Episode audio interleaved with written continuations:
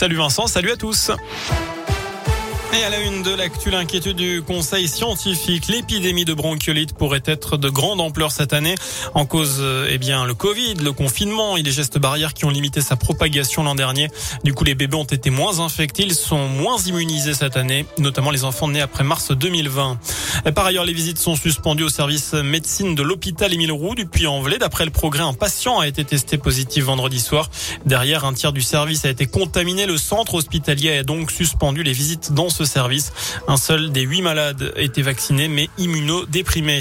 Et puis vous noterez cette nouvelle mobilisation des formateurs de la Croix-Rouge. Après plusieurs rassemblements à Santé, ils ont manifesté cet après-midi à Lyon.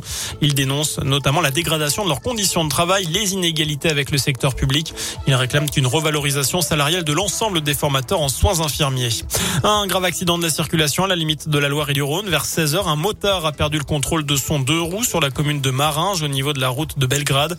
Âgé de 37 ans, il a été héliporté au Sach Nord de saint en urgence absolue.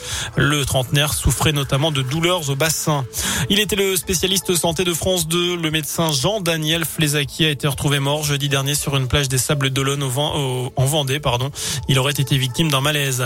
C'est parti pour la Santé City Run. Après l'annulation de l'an dernier, les inscriptions débutent aujourd'hui pour la sixième édition de cette course dans les rues de la ville. Ce sera samedi 11 décembre. Au programme 6 ou 12 kilomètres avec un départ cette année place Chavanel.